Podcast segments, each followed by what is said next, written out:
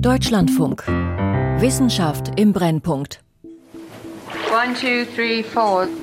Today is August 18. This is the morning lesson with Peter. Menschen wollten schon immer mit Tieren sprechen. In Geschichten können sie es. Bei diesen Geschichten ist es eigentlich immer so, dass das Tier im Grunde genommen dieselben Fähigkeiten hat wie ein Mensch.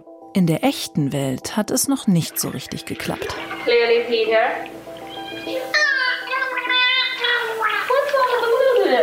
Come on. We should be clear that we absolutely don't know whether animals have something that we might call language. Wir müssen klar sagen, wir wissen nicht, ob Tiere etwas haben, das menschlicher Sprache gleichkommt. Aber wir könnten es herausfinden.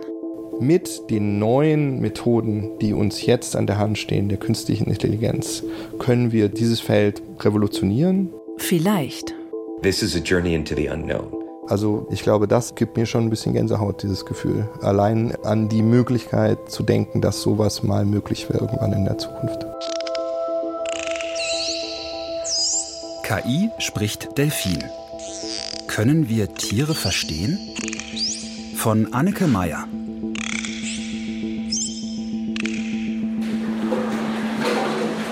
Das ist schon freudige Erwartung. Oh, bist aber hier. Bettina, komm mal ran. Ich glaube, ich gehe rüber. Der Morgen im Duisburger Delfinarium beginnt mit einem Ritual. Die Tierpfleger begrüßen jetzt erstmal die Tiere zum äh, Anfang des Trainings. Es gibt ein Handzeichen. Die Delfine berühren mit ihrem Schnabel die Hand des äh, Tierpflegers. Manche auch nicht, weil sie gerade keine Lust haben. Und äh, schwimmen dann eben in die entsprechende Richtung, die ihnen angezeigt wird. Na, neuer Versuch. Zack. Der nächste. Ein weiteres Handzeichen von Thomas Lange und Ivo, der Senior der Delfingruppe, schwimmt an den Beckenrand. Unter Wasser hören Delfine sehr gut, erzählt Tierärztin Ternes. Über Wasser nicht so sehr. Deshalb arbeiten sie viel mit Handzeichen. Und dann wird er gleich belohnt. Kommt gleich der Pfiff mit der Pfeife, die ihm dem Delfin sagt, du hast alles richtig gemacht, super, kriegst einen Fisch oder eine andere Belohnung, Streicheleinheit, ein besonderes Spielzeug. Am Morgen ist der Fisch natürlich am wichtigsten, weil es das Frühstück. Die Delfine verstehen die Bedeutung der Pfiffe und Handzeichen genau. Auf dem Rücken schwimmend, das Blasloch unter Wasser, wartet Ivo geduldig auf das nächste Kommando. Wenn er während der Inspektion der Flosse sich zum Atmen umdrehen möchte, gibt er dem Pfleger ein Signal. Auf Kommando reagieren, das lernen viele Tiere. Was die Delfine tun, ist aber etwas anderes. Es ist mehr als einfache Konditionierung. Es ist eine Form von Kommunikation. Wenn man jetzt eine Kommunikationsdefinition zugrunde legt, wo es darum geht, dass bestimmte Laute eine Bedeutung tragen, dann können wir im Prinzip mit Tieren schon sprechen. Vincent Janik ist Professor für Meeresbiologie an der Universität St. Andrews in Schottland. Ivo und Pepina haben Daten für einige seiner ersten Studien geliefert. Warum Delfine? Der interessante Aspekt bei Delfinen ist, dass das Säugetiere sind, die zum einen Laute nutzen, also direkt in der sozialen Interaktion. Und sie sind aber auch in der Lage, vokal zu lernen. Das heißt, sie können also neue Laute lernen von anderen Tieren. Obwohl rund 60 Millionen Jahre Evolution zwischen Mensch und Delfin liegen, sind das Eigenschaften, die sie verbinden.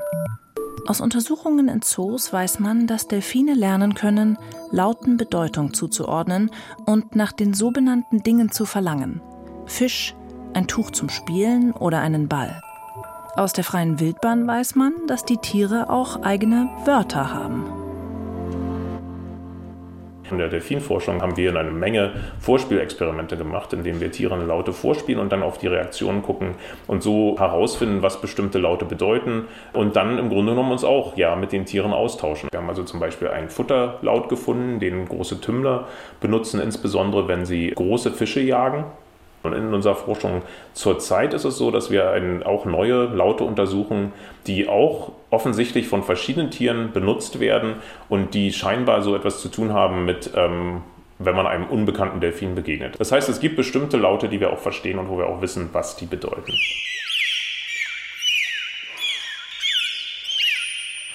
Delfine benutzen Pfeiftöne und schnelle pulsierende Laute, um untereinander zu kommunizieren. Mit Klicklauten im Ultraschallbereich können sie Echoortung machen, also quasi unter Wasser sehen. Ein Großteil dieser Töne ist für menschliche Ohren nicht zu hören. Delfine, die Erfahrung mit Menschen haben und Kontakt aufnehmen wollen, passen ihre Pfiffe so an, dass sie über Wasser gut hörbar sind. Stecken in dieser Vielfalt von kommunikativen Tönen vielleicht mehr als nur einzelne Laute mit Bedeutung, einzelne Wörter? Könnten Delfine eine eigene Sprache haben, in der sie ihre Gedanken ausdrücken und die wir verstehen könnten?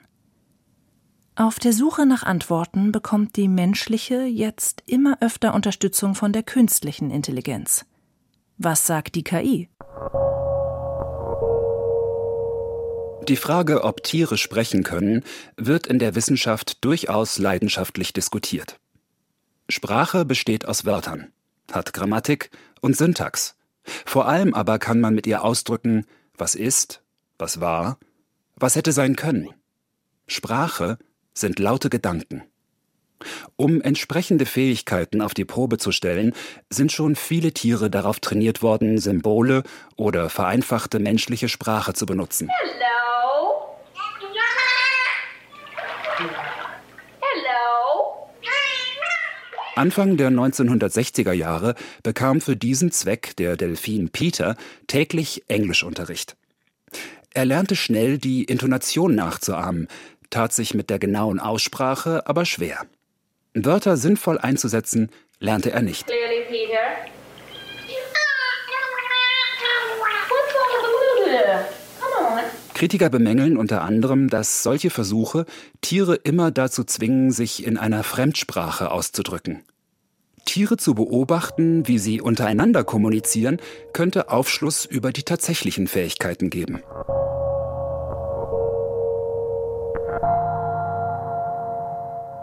One thing that's happened in the last couple of years is that because cell phones has driven the cost of sensor data Was sich in den letzten Jahren verändert hat, die Mobilfunktechnologie hat die Preise für Sensordaten so gedrückt, dass Biologen jetzt statt nicht genug viel zu viel Daten haben.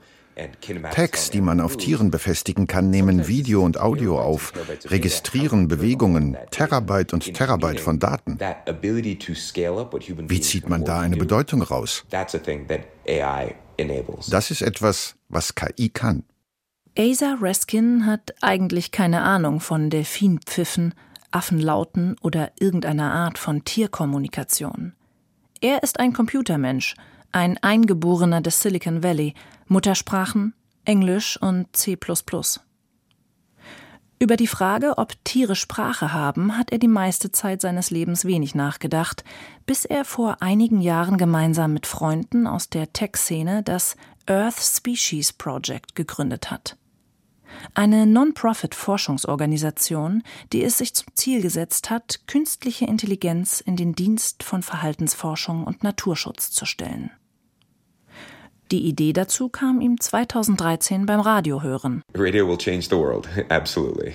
In dem Radiobeitrag berichtete eine Wissenschaftlerin über ihre Forschung zur Kommunikation von Gelada-Pavianen. Die Wissenschaftlerin war da draußen unterwegs mit einem Aufnahmegerät You know, she was out there using a und transkribierte von Hand, um ihre Kommunikation zu entschlüsseln. uh, Und ich dachte damals, warum benutzen wir dafür nicht maschinelles Lernen? why weren't we using machine learning and microphones? Aber damals konnten die Modelle noch nichts, was Menschen nicht konnten. Sie konnten nicht zwischen Sprachen übersetzen, ohne die Bedeutung der Wörter voll zu kennen, ohne einen Rosetta-Stein. Auch wenn die künstliche Intelligenz noch nicht so gut ist, dass sie bei der Analyse von Tierkommunikation große Fortschritte bringen würde. Die Idee lässt Asa Raskin nicht mehr los. If you think about it, it is both a project to Diese Idee, mit Tieren zu sprechen, öffnet unseren Geist für die Wunder der Welt, hat aber auch etwas Aufrührerisches. Sprache ist für uns Menschen sehr wichtig, ein Teil unserer Identität. Wenn es uns gelingt zu zeigen, dass auch andere Spezies ein reichhaltiges Repertoire an Symbolen zur Kommunikation benutzen, denke ich, wird das unser Selbstbild verändern.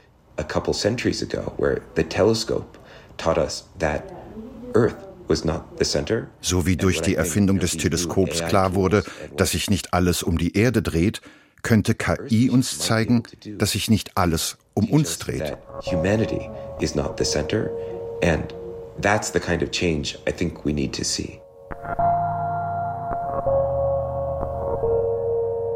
Es hat in der Menschheitsgeschichte immer wieder Ereignisse gegeben, die einen kollektiven Bewusstseinswandel ausgelöst haben. Das Teleskop, der Blick vom Weltall auf die Erde oder der Gesang der Buckelwale.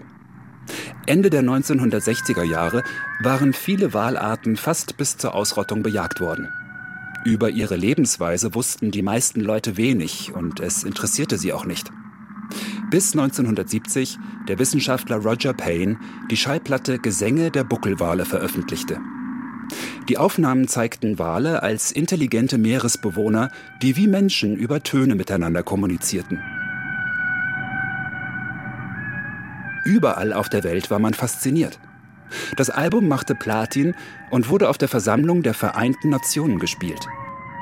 Kurz darauf wurde das internationale Walfangmoratorium erlassen.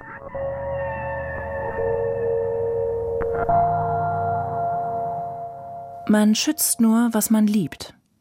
Man liebt nur, was man kennt.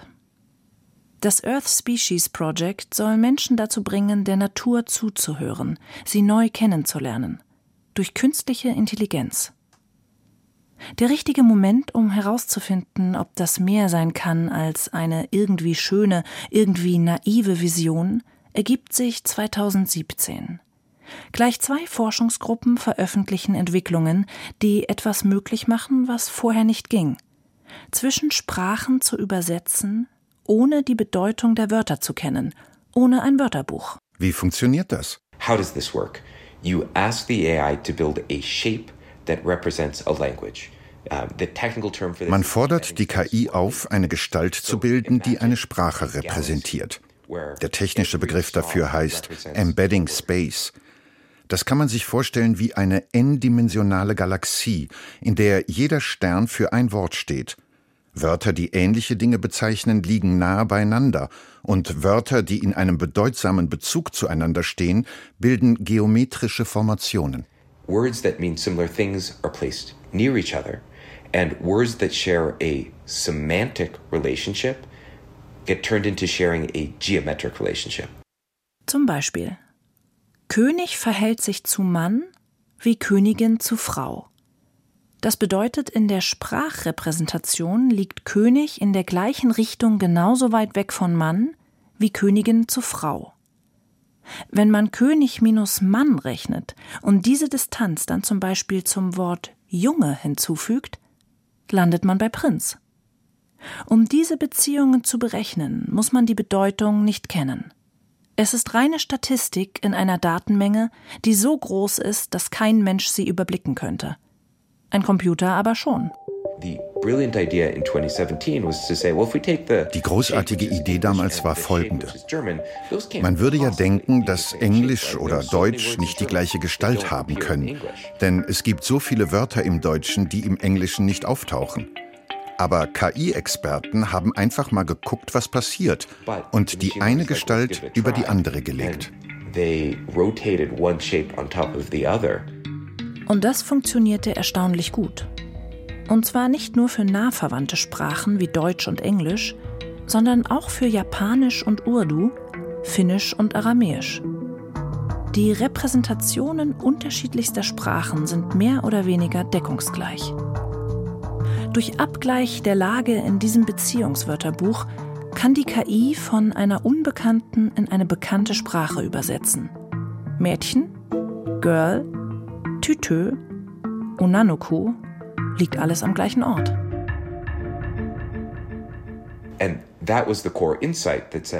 Und das war die Erkenntnis, die dazu führte zu sagen, okay, was wäre, wenn wir eine solche Repräsentation von Tierkommunikation erstellen könnten? Würde das auch in diesen universalen menschlichen Bedeutungsraum passen? Es ist eine wichtige und anerkannte Tatsache, dass die Dinge nicht immer das sind, was sie zu sein scheinen. So hatten Menschen über viele Jahrhunderte angenommen, dass Fledermäuse sich im Dunkeln mit Hilfe ausgeprägter Nachtsehfähigkeit und Tastsinn orientieren. Hinweise darauf, dass die Tiere über Sinneswahrnehmungen jenseits des menschlichen Spektrums verfügen, waren übersehen oder falsch gedeutet worden.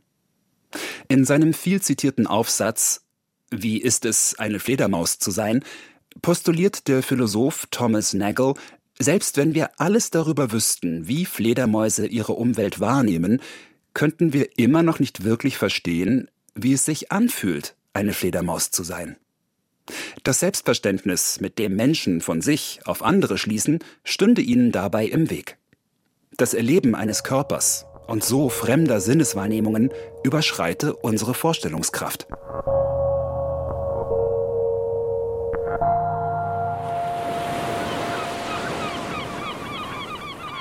Das Scottish Ocean Institute in St. Andrews liegt direkt am Strand. Vom Bürofenster aus kann Vincent Janik direkt aufs Meer sehen und am Horizont entdeckt er manchmal auch Delfine. Das Hauptproblem bei der Frage, ob man mit Tieren sprechen kann, ist tatsächlich, was ist die Erfahrungswelt des Tieres? Was kann das Tier verstehen? Und wie ähnlich ist es der menschlichen?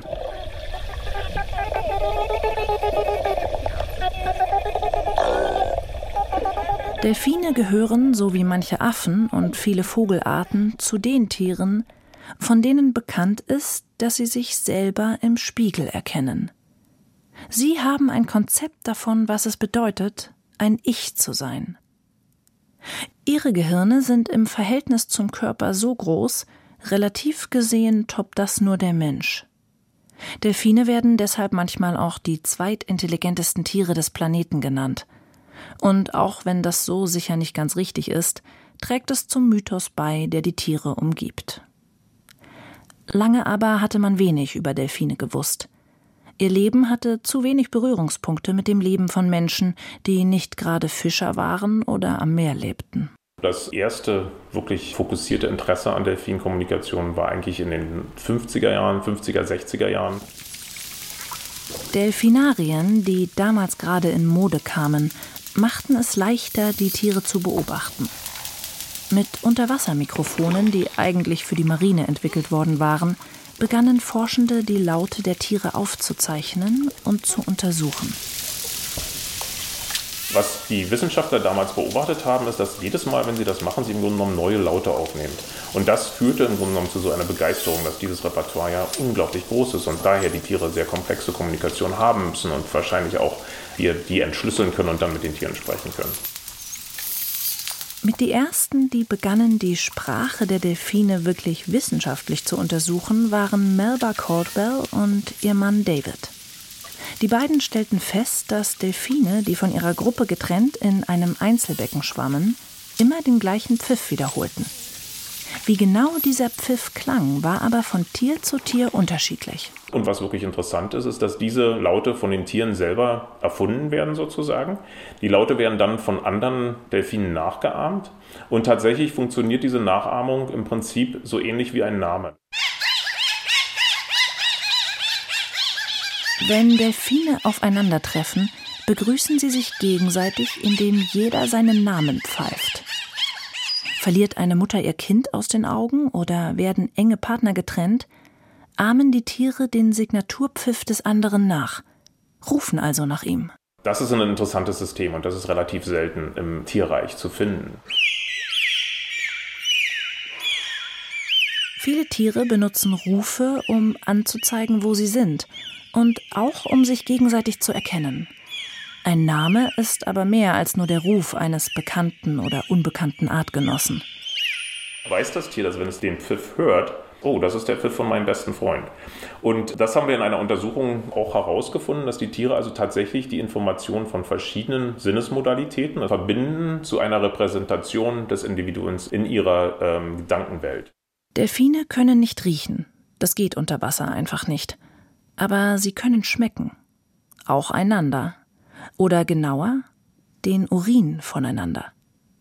Vincent Janik und seine Kollegen lieferten Delfinen Geschmacksproben von Tieren ihrer Gruppe und spielten dazu einen Signaturpfiff. Gehörten Pfiff und Urin zum selben Gruppenmitglied, verbrachten die Testdelfine deutlich mehr Zeit damit, die Probe zu untersuchen. Sie konnten Geschmack und Namen richtig zuordnen. Delfine haben damit nicht nur ein Konzept von Ich-Sein, sie kennen und erinnern auch die Identität eines Du. Aber wie ähnlich das der Repräsentation des Menschen ist, ist fragwürdig. Bei den wildlebenden Delfinen an der schottischen Küste hat Vincent Janik beobachtet, dass Tiere gelegentlich die Signatur eines Tieres pfeifen, das nicht mit der Gruppe schwimmt. Als ob sie über das fehlende Tier reden. Dass die Tiere Sprache haben, denkt Vincent Janik trotzdem nicht. Wenn es tatsächlich so wäre, dass die Tiere eine Art Sprache hätten, eine der Hauptsachen, die wir erwarten würden, ist, dass wir eigentlich ein bisschen mehr finden als das, was wir gefunden haben an bestimmten Lauten, die eine Bedeutung haben. Die Fähigkeit, über Dinge zu sprechen, die nicht da sind, ist ein wichtiges Merkmal von menschlicher Sprache. Ein Beweis oder auch nur ein gutes Kriterium, um festzustellen, ob Tiere Sprache haben, ist es aber nicht. Grundsätzlich ist das Problem der Frage nach Sprache, dass ihre Definition an menschliche Maßstäbe und Vorstellungen geknüpft ist. Abweichende Kommunikationsformen, die Tiere möglicherweise in Anpassung an ihren eigenen Lebensraum entwickelt haben, können durch diesen Anthropomorphismus unterschätzt oder missverstanden werden. Um eine wertfreie und objektive Perspektive einzunehmen, sprechen Verhaltensbiologen deshalb lieber über Tierkommunikation statt Sprache, Repertoire statt Wortschatz und Signaturpfiff statt Name. Kritiker sehen diese Wortwahl als eine Tendenz zum menschlichen Exzeptionalismus, der die Fähigkeiten des Menschen als einzigartig und besonders hervorstellt. Allen kann man es eben nie recht machen.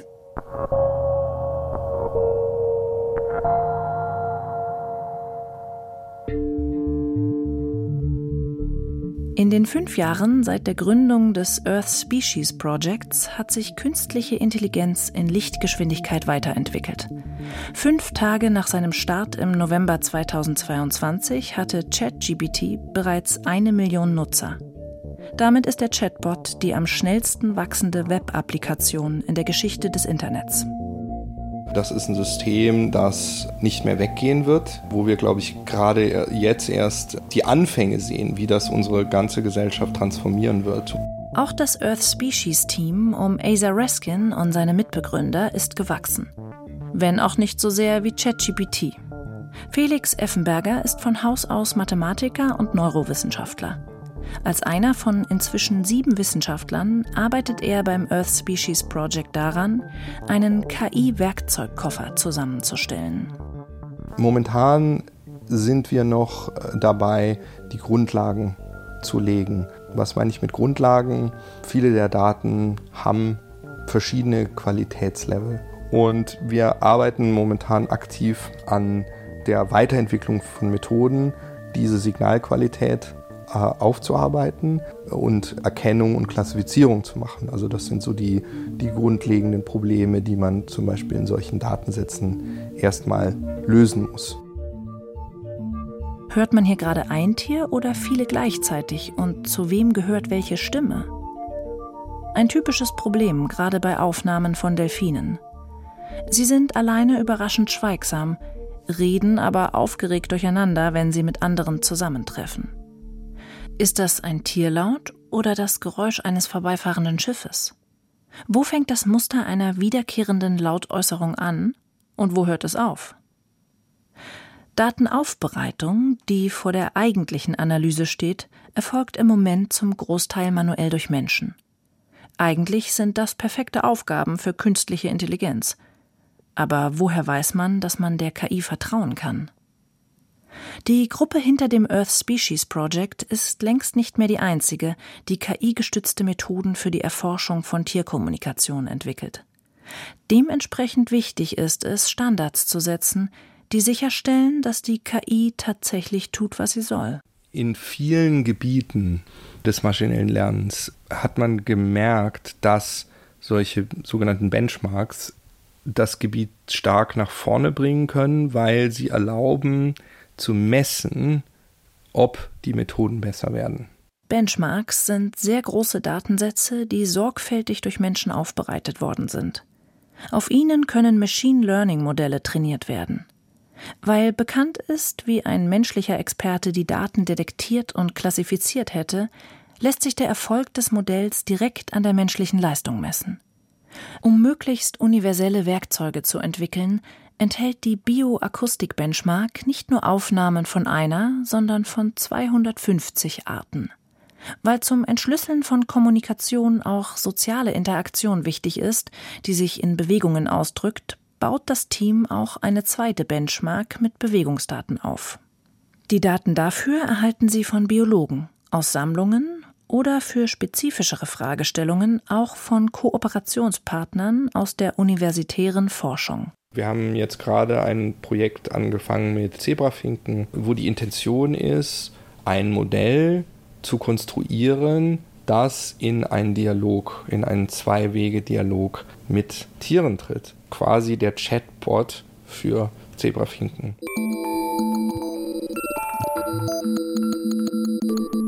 KI kann inzwischen nicht nur eine menschliche Sprache in eine andere oder in ein Bild übersetzen, sondern auch synthetische Sprache erzeugen oder Musiksequenzen vervollständigen. Solche Modelle können ein Ausgangspunkt sein, um neue Vogelgesänge oder andere Tierlaute zu produzieren. Die Sequenzen sind keine Kopie der echten Tierstimmen, sondern eine neue Lautfolge, die dem Muster der inneren Logik des Originals folgt. KI spricht Tier, wahlweise Vogel oder auch Delfin. Technisch gesehen ist es durchaus möglich. Ja? Dann können wir uns vielleicht äh, nächstes Jahr nochmal unterhalten und ich glaube, wir werden große Fortschritte gemacht haben. Das heißt aber nicht, dass wir wissen, dass wir verstehen, was das Modell sagt. KI spricht Tier oder Mensch. Dazwischen muss immer noch übersetzt werden, wenn das denn geht. Ob Fledermaus oder Fledermaus-Chatbot, die Lebenswelt, die sie prägen, sind von der des Menschen beide gleich weit weg. By working on moonshots, wenn man an Mondlandungen arbeitet, bekommt man eine Menge an Ressourcen und damit neue Möglichkeiten für ein Feld. Die Werkzeuge, die wir bauen, helfen Biologen, die für Umwelt- und Artenschutz arbeiten, heute schon. Das ist sehr wichtig. Selbst wenn wir es nie schaffen, Tierkommunikation zu übersetzen, ist, was wir tun, für das Feld von großem Wert. Die künstliche Intelligenz eröffnet natürlich ähm ganz neue Wege und man kann mit der künstlichen Intelligenz sehr viel größere Datenmengen sehr viel leichter analysieren und man kann auch sehr viel subtilere Änderungen leichter erkennen, als wir das bisher getan haben. Die tatsächliche Art und Weise, wie wir die Tierkommunikation untersuchen, verändert sich dadurch nicht. Komm her, Große. Im Delfinarium in Duisburg ist das morgendliche Training vorbei. Die Tiere schwimmen ihrer Wege und lassen die Pfleger Pfleger sein. Wie wäre es, mit den Tieren ordentlich Delfin zu sprechen? Ich glaube, das finde ich sehr schwer, weil das Tier soll immer noch Tier sein. Das ist so, das ist so vermenschlicht. Ich kann es mir einfach ganz schwer vorstellen, dass es funktioniert. Und wenn die Tiere Mensch sprechen würden, was würden sie uns dann sagen? Delfine denken ja nicht so wie wir Menschen. Ne, das ist ja Unfug zu sagen, dass Delfine so kompliziert denken würden wie wir Menschen. Grundsätzlich würden die uns jeden Tag mitteilen wollen, du, hier passt noch was in meinen Bauch, hol mal noch was Fisch. Ja. Es ist natürlich allen, denke ich, bewusst, dass es ein, auch ein hohes Risiko gibt, dass wir nicht diese Ziele genau so erreichen werden. Aber sollte man nicht es trotzdem probieren und einfach mal machen anstatt irgendwelche Finanzportfolios zu optimieren mit KI. Und ich denke, die Frage kann man nicht beantworten, ohne durch den Tunnel gegangen zu sein, gesehen zu haben, was es dann wirklich in der Praxis verändert hat.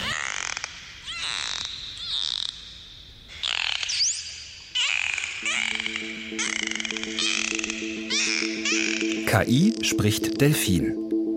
Können wir Tiere verstehen? Von Anneke Meyer.